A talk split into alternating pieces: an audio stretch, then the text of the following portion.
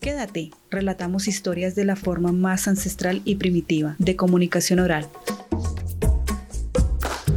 Con el inmenso poder de nuestras voces aprenderás de nuestras memorias. La Etnia Podcast. Bienvenidos.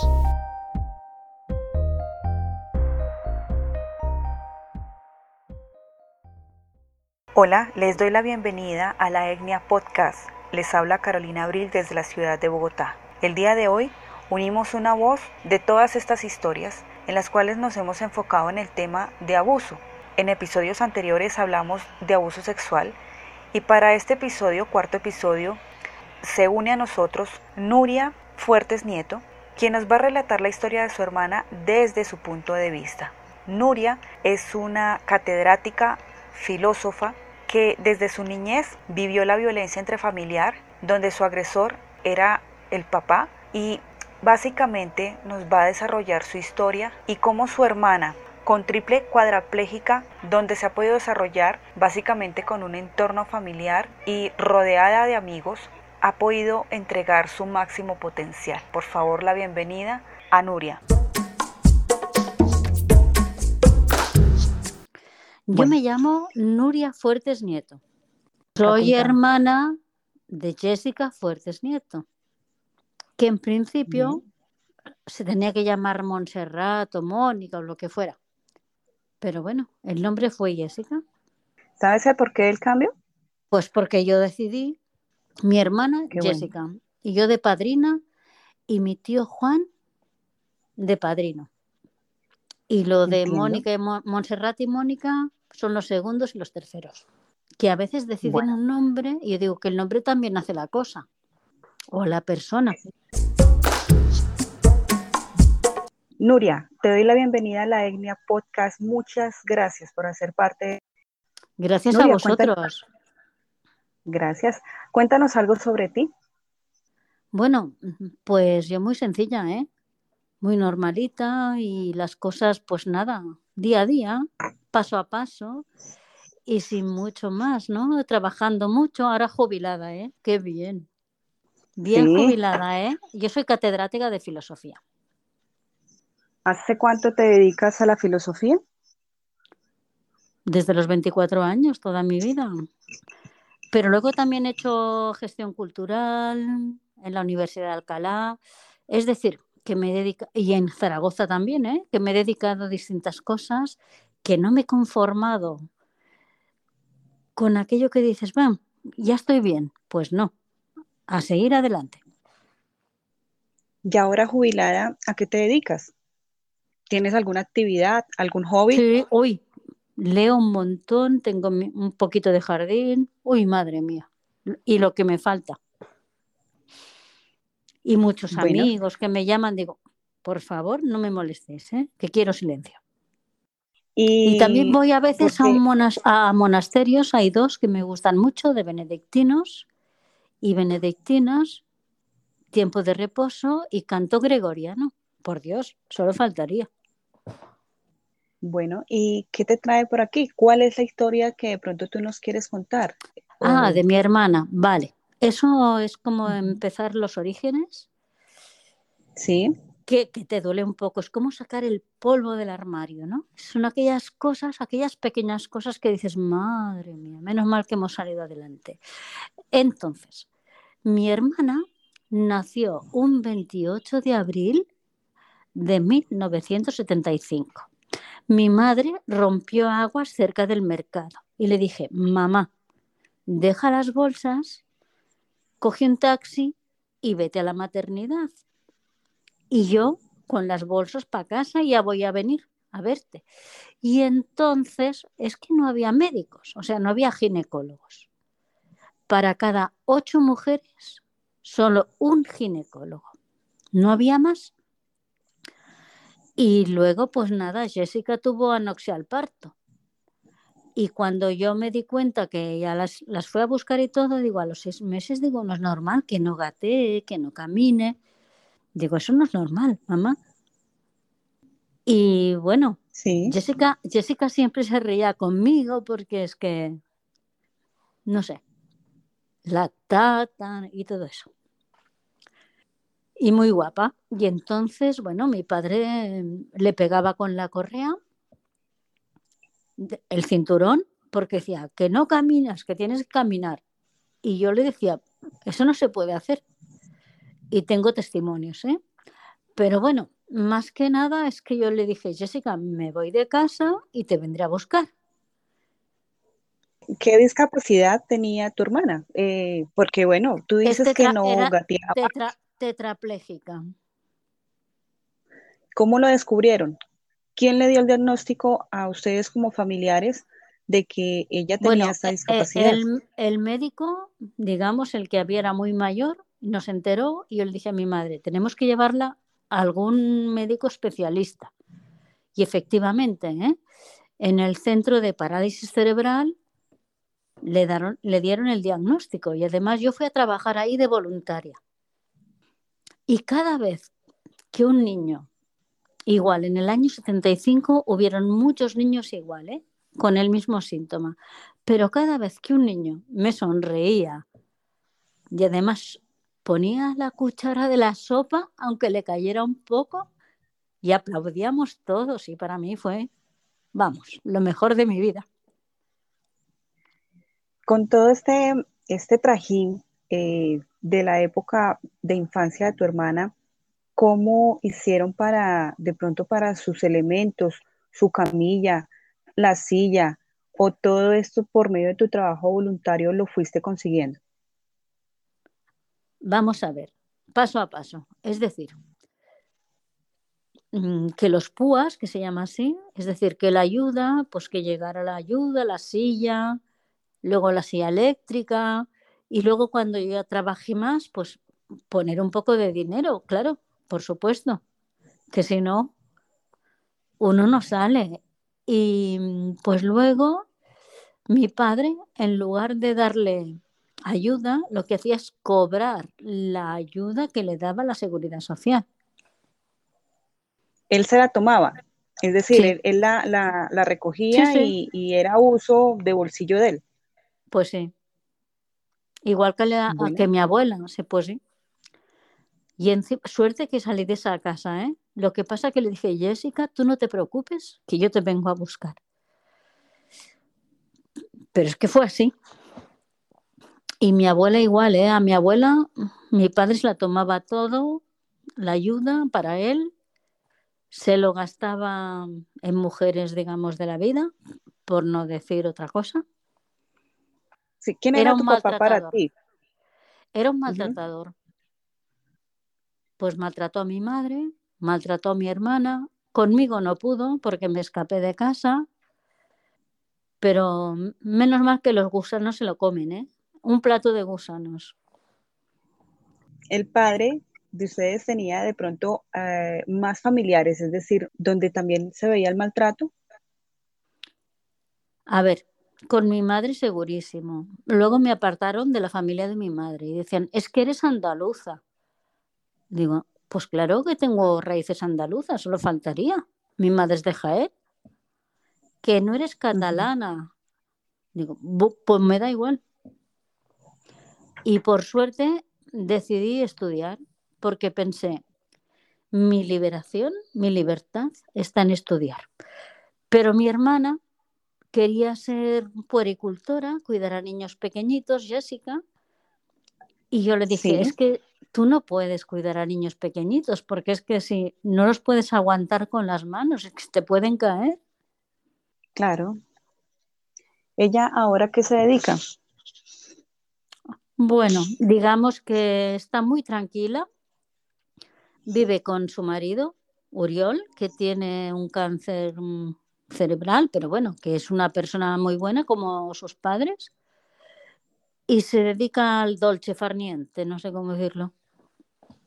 Es decir, que no trabaja, que no puede trabajar, pero se dedica a ayudar a los otros y ella, bueno, y con que está muy bien.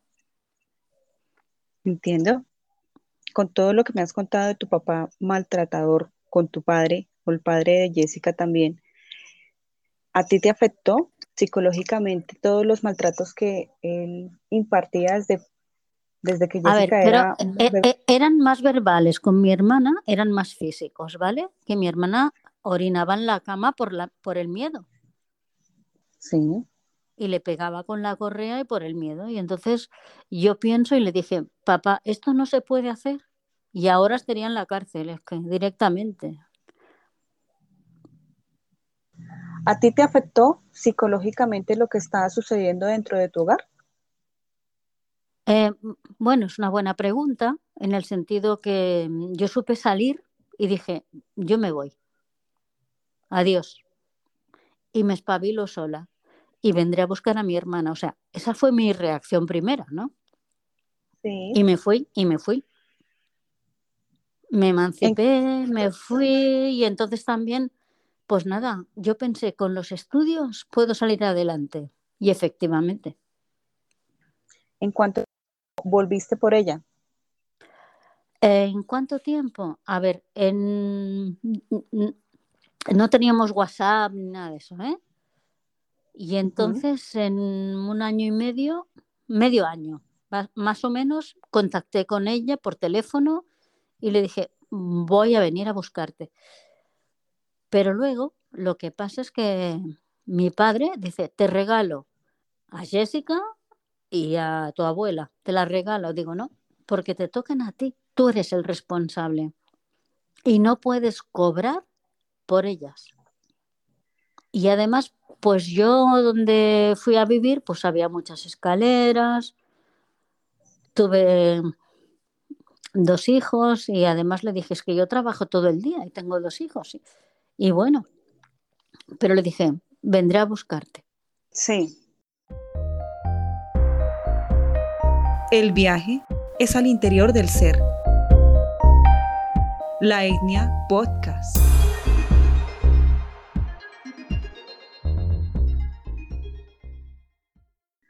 ¿Alguna característica de la historia de tu hermana? Es decir, algo que sea relevante. Pues Y- porque mi hermana es la más importante, es una persona que ha salido de la nada, de no dejarle estudiar, hacer lo que ella quería, de la nada. Por eso. Y en cierto sentido me siento culpable también, claro, pero de la nada. Y además se quiere mucho a sus sobrinos, a mis dos hijos, a Guillem, que es astrofísico y físico de partículas, y a Neil, que es músico, es chelista, los quiere mucho. Y es que es una persona que tiene dentro un corazón que no le cabe dentro del pecho. Si tuvieras que describir a Jessica en una palabra, ¿cuál sería? Una palabra, pues diría solo una palabra, ¿eh? Pues una palabra sería impresionante. Tu hermana, ¿qué te contaba cuando el, el padre la maltrataba? Bueno, me decía, me decía, es que me ha pegado con la correa, que lo ha visto la señora Pilar, que era la persona que hacía limpieza que vive cerca mío. Y yo le decía, no puede ser. Y me enseñaba pues el culete, digo, pero por Dios. Y yo hablaba con mi padre y le decía, a ver, esto es un delito, no se puede hacer. Es que me insultas, que, o sea, siempre las culpas para otros. Es que es muy mal. ¿Cómo va a ser mala, pobrecilla? Pero bueno, en ese momento lo que había, ¿eh? Y además que no, discuti- no discutieras, porque como discutas, o sea, discutir o decirle esto no, y siendo mujer, menos mal que, se- que es difunto, por Dios. Que se lo coman los gusanos. ¿Por qué contar la historia de tu hermana como tal? Pues porque Cuando- no pude hacer más. Hice lo que pude, pero me hubiera gustado hacer más. Y cuando íbamos al Pirineo, que ya se acuerda mucho, me la llevaba cuando yo tenía vacaciones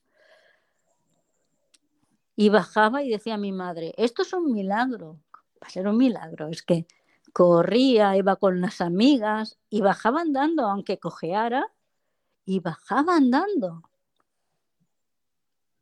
¿Cuántos años tiene el día de hoy tu hermana?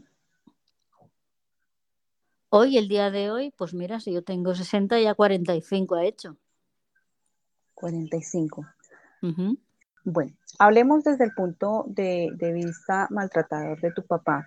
Mm. ¿Tu papá alguna vez... Eh, el padre. Bueno, el padre. Jaime, sí. ah, Jaime se llama. Mm. Cuéntame él en qué trabajaba, cómo eh, resolvía el tema con el hogar en, cuanto al dinero. Él em, estaba en la tintorería.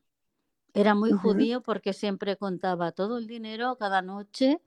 Eh, teníamos, yo tenía que fregar los platos, aparte de, bueno, hasta que no se iba a las 11 de la noche, dormir con la abuela, hacer las camas y luego a las 7 de la mañana, pues levantarme para prepararle el desayuno. ¿Y tu mamá en ese momento? Mi mamá estaba fastidiada porque además le decían que tenía la culpa de todo, de la niña. O sea, le daban la culpa de todo. No solo mi padre, ¿eh? la abuela también, porque tiene la culpa porque es andaluza. Y yo eso no, no lo entendía, la verdad. Y ayudé a mi madre hasta el final de sus días y cuando mi padre decidió que se divorciaba o se separaba y se casaba con otra persona, bien, pero yo a mi madre la ayudé hasta el final de sus días. No es ser un santo ni no, no, no es eso. Es un tema de que mi mamá me cuidó muy bien hasta el final. La ayudé hasta el final. La tuve que poner en una residencia porque tenía una depresión mayor, porque mi padre tenía ya otra persona aparte de sus amantes, y ella como que era de otro siglo, no sé cómo decirlo, ¿no? Y bueno, y la ayudé hasta el final. Y la residencia, la verdad, ¿eh? la Fundación Santa Eulalia, geniales. Y la iba a ver pues día sí, día también, y los fines de semana, y venía a casa mi mamá para ver a los niños. Y era una persona guapa, alegre, y tengo, digamos, esos recuerdos que digo, no hay derecho que digan que porque es andaluza, por Dios. Y hasta aquí puedo leer. Mi abuelo Luis, Luis Nieto, o sea, el padre de mi madre, mi abuelo, pues no lo pude ver, no me dejaban ver a los abuelos maternos. ¿Cuál era la razón? Pues porque eran andaluces.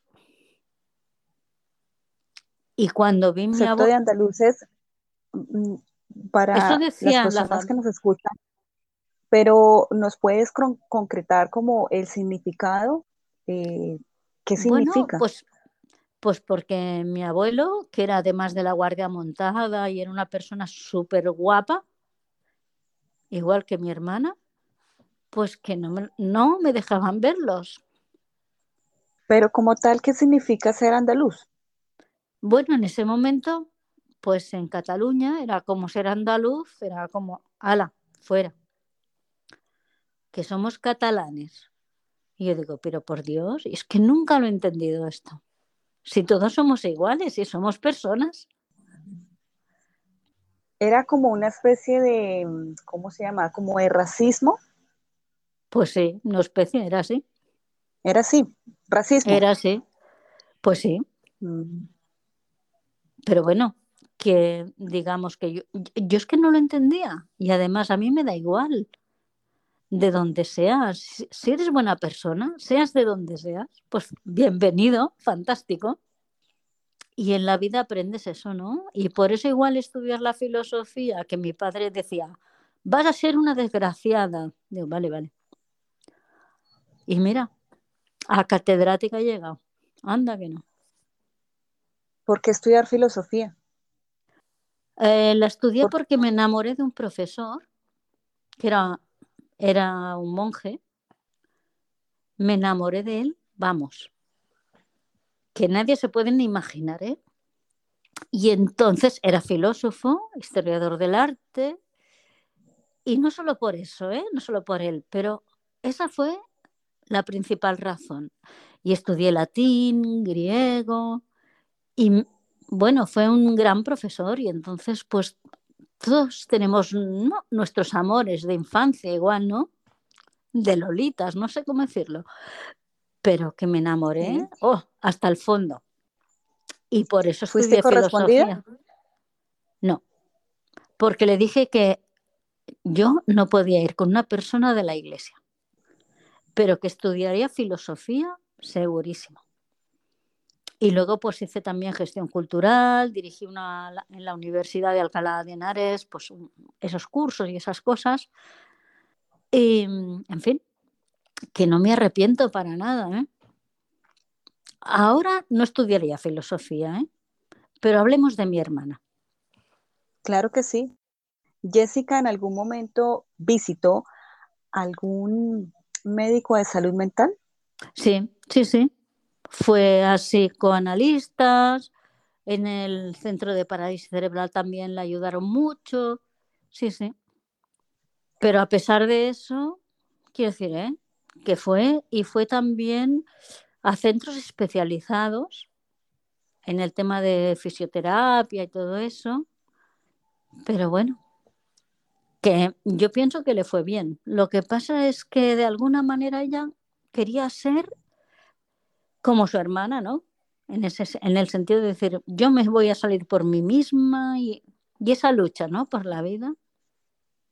Tú eras el ejemplo a seguir para ella, lógicamente. Bueno, mm, supongo que sí. Lo que pasa es que yo soy mal ejemplo, ¿eh? En el sentido, de verdad, porque ella es el mejor ejemplo. Estás escuchando, La Etnia Podcast.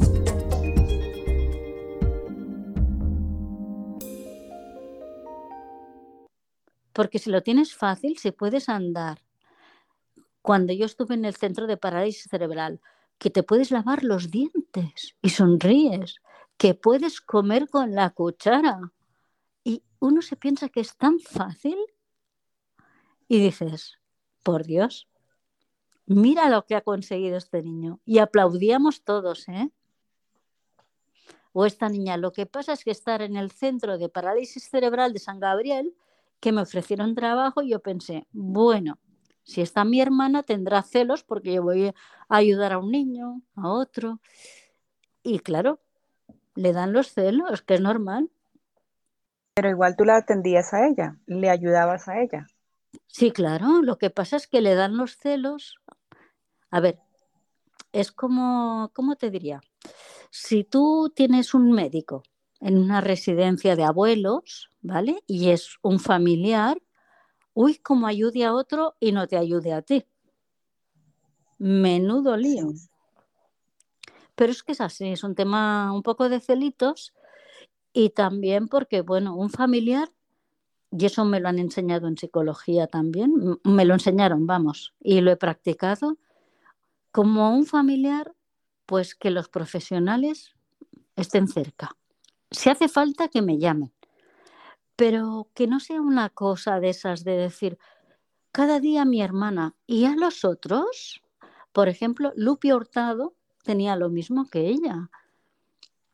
Y al final que yo la ayudé, hizo geografía e historia y había profesores que decían, es imposible que haga mapas, que no, con el ordenador, anda que no. y es geógrafa. Y bueno, que la Jessica, Jessica cursó, hizo algún no, curso. Quería, quería, hacer, quería hacer puericultura, pero al final no hizo nada. Mi padre no la dejó estudiar. Y bueno, es decir, ¿es analfabeta en este momento? Analfabeta en el sentido digital, no. ¿Eh? En el sentido digital se sabe manejar bien. En cuanto a según qué temas, pues probablemente no tenga tanta capacidad, pero bueno, que ella se sabe manejar y ya está. Me refiero a, eh, me dices que ella nunca, el padre la dejó estudiar. Es decir, no hizo primaria, exactamente, no hizo secundaria. Hizo la primaria y ya está, sí, y se acabó. En un colegio o una, perdón, sí, en un colegio Sí, en un colegio, en el Montessori. Bueno, primero fue en un colegio especializado que le Sí. enseñaron mucho y luego mm, pues se la llevó mi padre al Montessori porque no aceptó que la tenían que operar de las piernas, un muy buen médico y la llevaron al Montessori que está en la calle Monseño, o sea, en Hospitalet. Sí. Pero ¿Por qué crees que esa insistencia de tu, del padre de no dejar que ella evolucionara, pues me acabas de decir que, que necesitaba una cirugía, no dejó, no, no, no la no la aceptó? dejó, no. ¿Por qué la necesidad de pronto, desde tu punto de vista, la necesidad de él de estar... Bueno, las variables, las variables son las siguientes, ¿vale? Mi padre siempre ha tenido como celos, no ha dejado que ninguna mujer le pase por delante y entonces a mi hermana, pues, mm, digamos que mm, le dio coto, se acabó. Y te la llevas tú, me dijo, y digo, tú eres su padre, ¿eh? Igual aquí me equivoqué, ¿eh?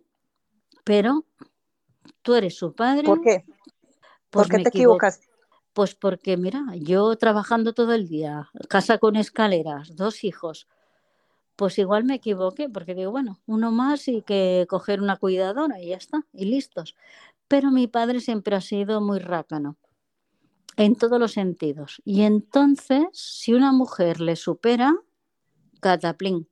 Y además le hizo cortar el pelo, igual que a su segunda mujer actual.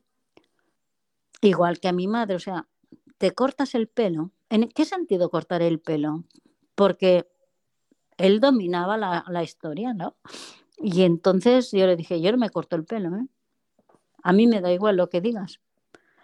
Y claro, rebelarse contra una persona tan dominante, un macho dominante, tiene sus consecuencias. Digo, pues vale. Mi hermana Dentro era un poquito des- rebelde, era rebelde también un poquito, ¿eh? Es decir, que esto no, lo que pasa es que si le pegaba con la correa, la pobrecilla, pues haciéndose orinarse encima por miedo y que la insultaba. Y cuando me lo decía, digo, claro, pero es que ¿qué pruebas tenemos? Las marcas sí, eso sí.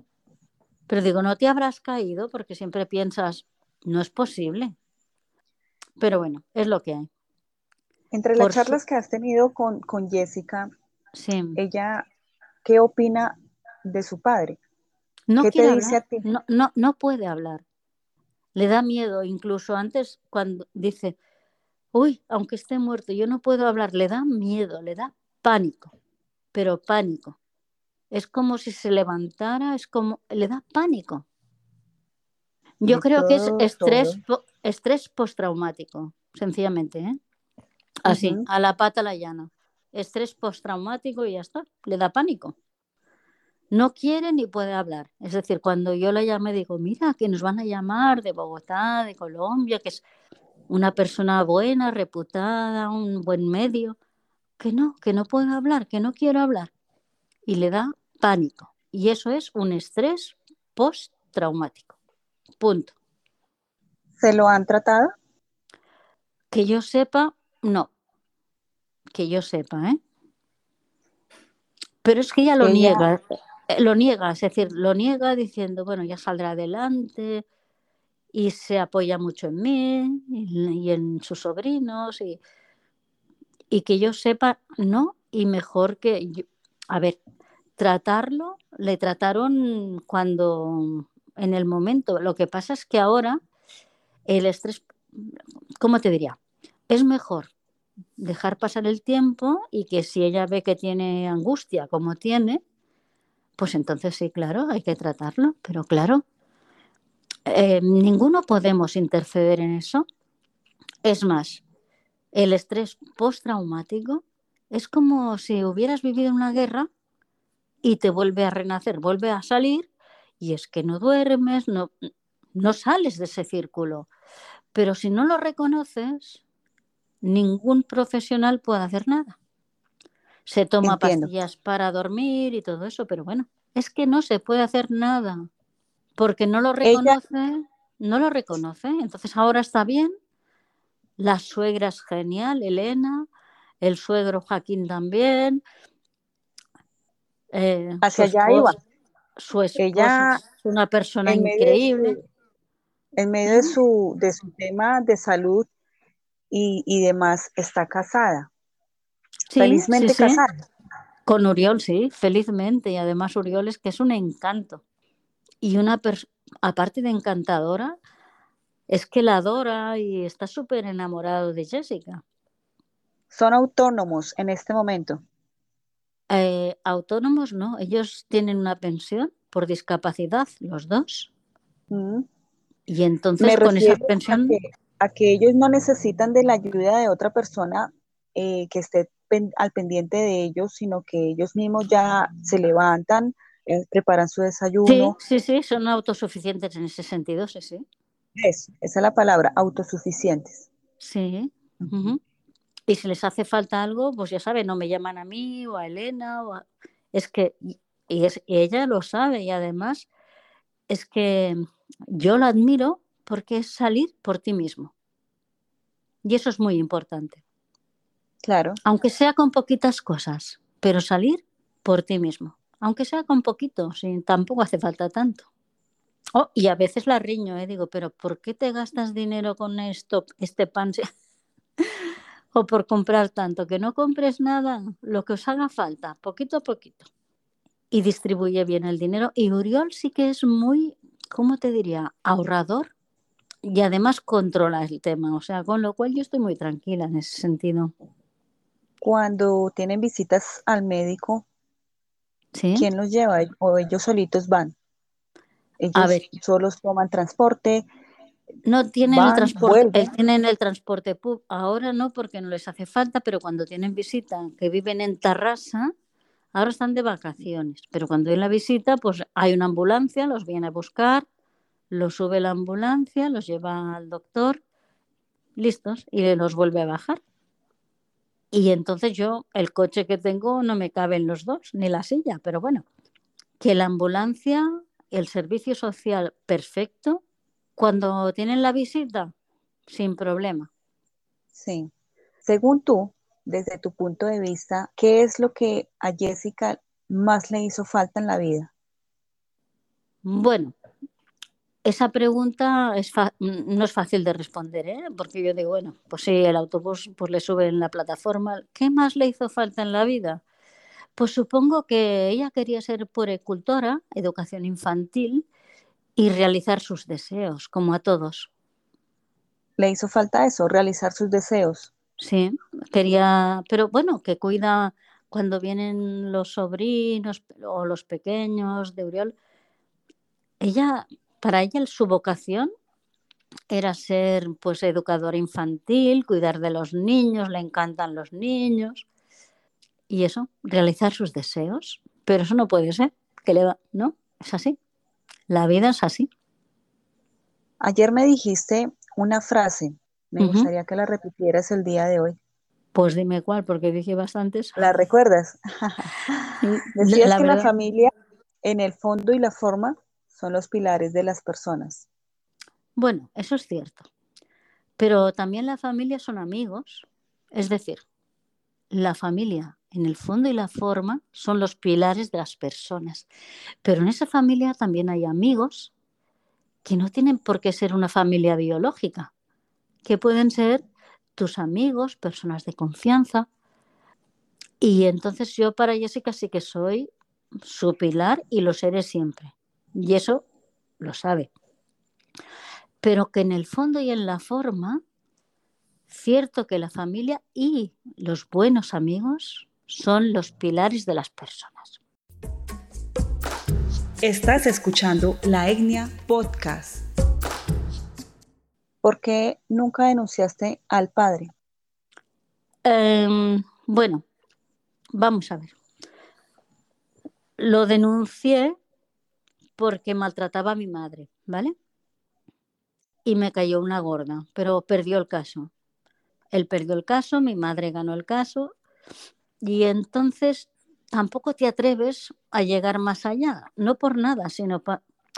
Es como la diplomacia entre, los Israel y Palestina, ¿no? Y Gaza. Y entonces, pues digo, vale más estar a buenas y a ver cómo lo arreglamos. Y sí que lo denuncié por mi madre dos veces, perdió el caso, tuvo que pagar. Y claro, entonces ya ni me hablaba, no quería saber nada de mí. Y le dije, vamos a ver.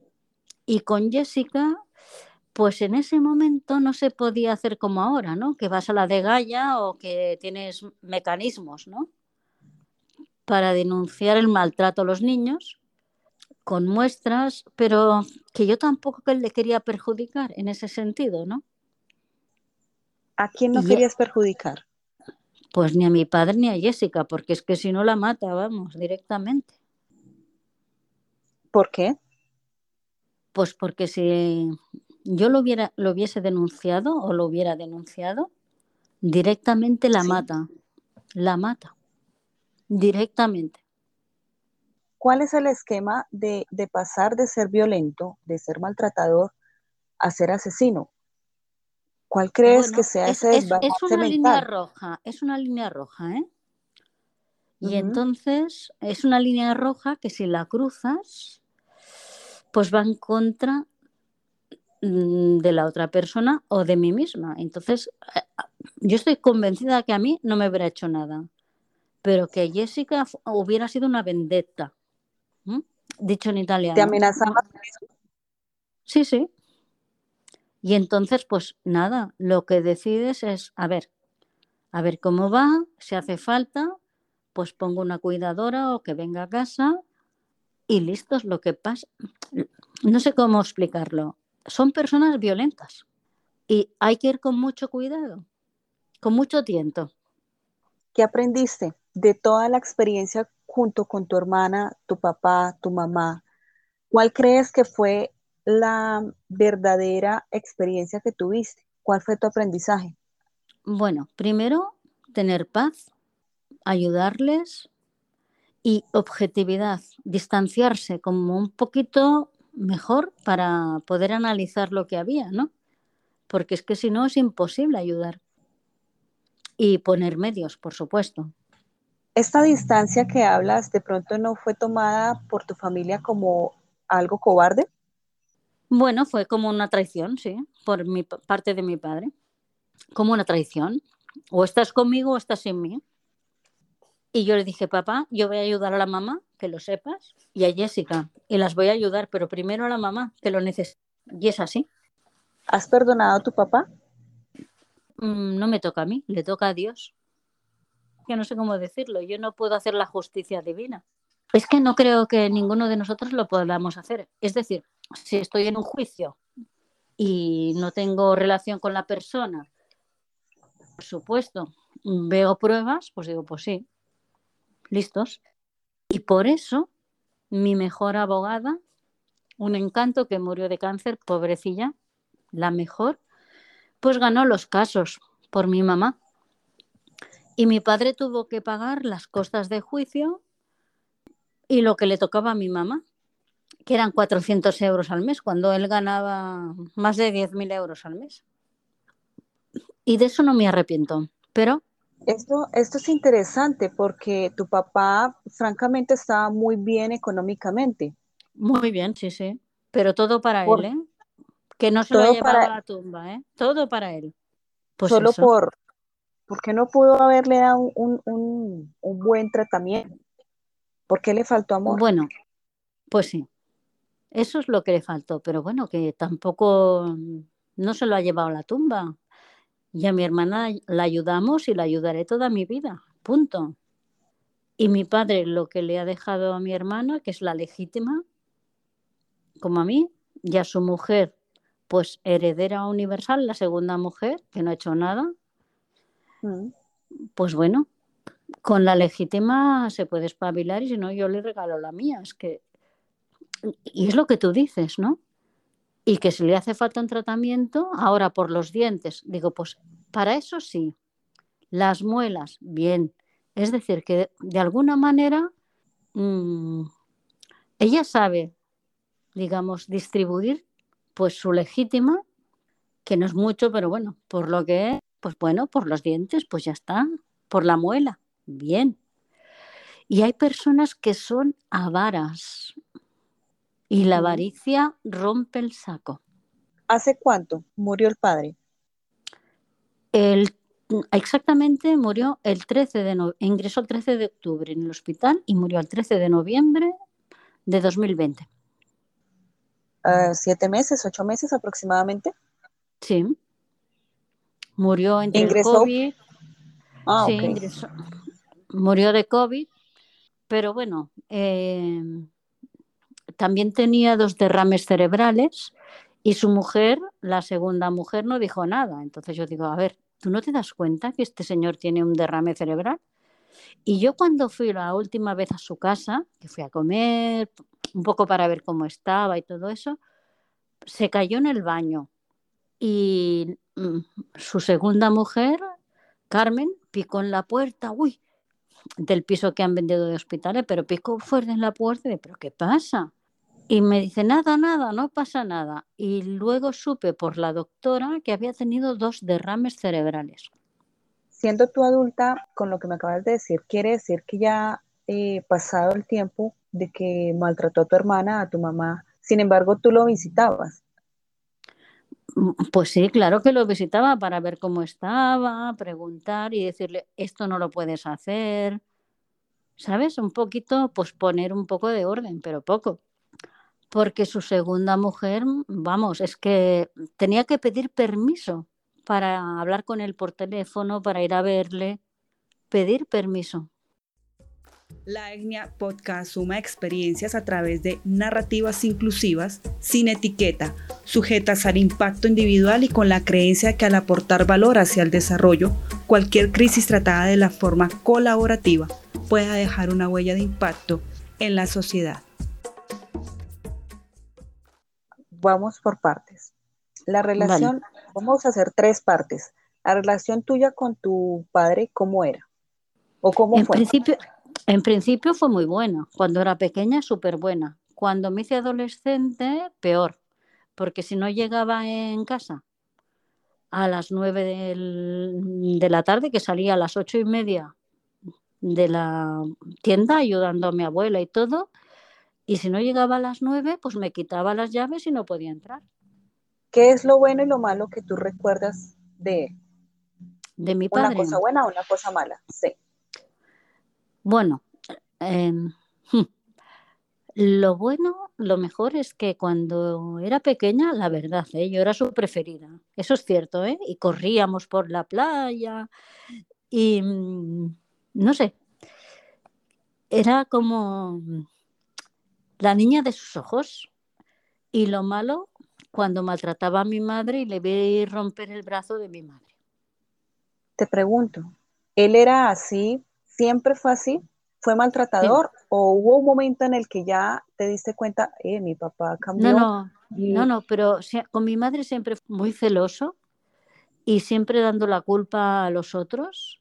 Y además, ya te digo, cuando le vi romper el brazo a mi mamá, madre mía, yo me escondí debajo de la mesa, ¿eh? Peor momento que he vivido. Jessica no lo ha vivido, ¿eh? Que yo era pequeña y ella no había nacido. Pero romperle el brazo, ¿eh? y saliendo corriendo del piso, ir a la Cruz Roja con mi mamá, sangrando para que la curara. Ese es uno de los peores momentos. ¿Cómo era la relación de él y tu Eso mamá? era por celos. Pues, pues tenía muchos, él tenía muchos celos. Y mi madre no miraba a nadie, es que no iba con nadie, es que además le decía, ¿has mirado a este hombre? Y que no, sí que, ¿cómo que he mirado a este hombre? Y ella siempre me llevaba a mí como un cromo, o sea, muy bien vestida, todo para la niña. Es que, la verdad, muchos celos en medio. ¿Cómo era la relación de él con Jessica, la protagonista eh, de esta historia? Vale, con Jessica eh, no aceptó tener otra hija porque tomaba pastillas mi madre para no tener hijos tuvo dos abortos, uno que se llamaba Carlos, otro Jaime, y mmm, no tenía previsto tener más hijos. Y entonces le daba las pastillas y le daba otras cosas para que mi madre no tuviera hijos y se quedó embarazada de él. Y entonces Jessica fue como una maldición, no sé cómo decirlo. Para él fue una maldición y a pesar de ser una niña súper guapa, no sé, no sé cómo decirlo, pero para él fue una maldición. Y casi quería matar a mi madre ¿eh? en ese momento porque se quedó embarazada. Y por eso te digo que yo la ayudé porque él no quería saber nada. Pero pobre persona, una pena. En eso una pena, pero bueno. ¿Cuál es la relación tuya contigo misma? Pues yo conmigo misma estoy muy bien, muy tranquilita. A ver, eh, estoy jubilada, que eso lo sabes. Y eso del jubileo va muy bien, ¿eh? Que cuido mis plantitas, mis tortuguitas, que plancho la ropa, que voy a mi ritmo y listos. Y bueno, me han invitado a ir a Quebec, fíjate tú, en la universidad. Digo, bueno, veremos, veremos. Pero sí que iré, sí, al Quebec. Y escribir y esas pequeñas cosas que te dan placer, que no hay otra. Ah, y llevo el proyecto de filosofía para niños, la lista, Filoninos, que además es que los niños son más filósofos, son filósofos los niños, piensan mucho más y hacen unas preguntas que digo, madre mía. Y bueno, vendrá mi nieta, mi hijo, mi nieta Astrid, que le he comprado, pues eso, un par de regalitos, pero no mucho, ¿eh? que no nos pasemos. Y que aprender a ser sencillo. Su mamá es peruana, Diana, y yo estoy muy feliz, la verdad. Pero feliz del todo, ¿eh? ¿Qué es lo último que resaltarías de toda la historia de tu hermana conjunto a la tuya ¿Qué te gustaría dejar aquí grabado? Em, lo diré muy claro y muy fácil. Un carpe diem. ¿En español? Pues aprovecha el momento, estar juntas, el carpe diem, y amigas para siempre y estar juntas. O sea, en español, por decirlo de algún modo, es carpe diem, latino, pero ¿qué significa eso? Es como estar siempre juntas y nunca te dejaré. Para las personas que han sufrido esquemas de violencia y maltrato por parte de sus padres, ¿cuál sería de pronto el mejor consejo que tú, desde tu punto de vista, les darías? Primero, que hay mil ventanas que se abren, que hay que salir, que hay que denunciar cuando hay maltrato, pero sobre todo que tengan fuerza interior. Ok. ¿Quieres concluir con algo más, Nuria? Bueno, es que lo que es la fuerza interior te lleva lejos y además esa fuerza que yo he tenido y hemos tenido muchas personas, personas que han vivido guerras, es una fuerza, es una energía que te lleva lejos. Quiere decir que tienes una energía que nadie te puede decir basta, que eres tú mismo. Y es esa fuerza interior. Y sí que te digo que entre unos de los libros que he leído hay alguno de resiliencia, de los patitos feos, que igual a veces somos feos, pero siempre tenemos dentro esa fuerza. Es decir, que dentro de nosotros tenemos la fuerza, que nadie nos puede, digamos, poner barreras. Y con eso acabo. que tenemos mucha fuerza y es eso. Y mucho sol y alegría y sobre todo alegría. ¿Mm? Muchas gracias, Nuria. Sí, como decía el sabio, el agua atraviesa las piedras más duras. Es cierto. Pues nada, gracias a vosotros. ¿eh? Nuria, ¿te gustaría de pronto poner redes sociales, eh, las tuyas, para las personas que quieran de pronto buscarte en Facebook, en Instagram. Pues si queréis, sí, eh, sí, sí, si queréis no hay problema. ¿Cómo son? ¿Cómo te pueden encontrar? Pues por Facebook, lo que queráis, ¿sí? El correo electrónico, lo que queráis. ¿Cómo apareces? En redes pues sociales, ¿cómo apareces? Pues Nuria Fuertes, así en Facebook, tan, tan tranquila. En Instagram no estoy, ¿eh? que ya me molestaba un poco el rollo, ¿eh? pero en Facebook sí. Y me podéis encontrar en Facebook tranquilamente y mandarlo. Y quien quiera, bienvenido. Y ayudar a las personas que se lo merecen. Porque se merecen por ser personas. Y solo por eso. Perfecto. Bueno, Nuria, muchas gracias por hacer partícipe de la EGNIA Podcast, por atender a nuestra llamada, por participar muy especialmente. Pues muchas gracias a ti y a todo el equipo, ¿eh? que también es importante. Bueno. Adiós, arriba que estés muy bien.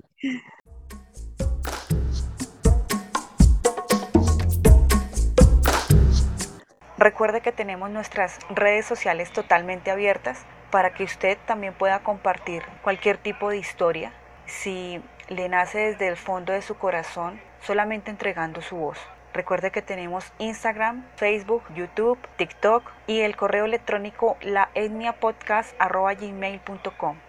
Gracias y nos volveremos a escuchar en el siguiente episodio.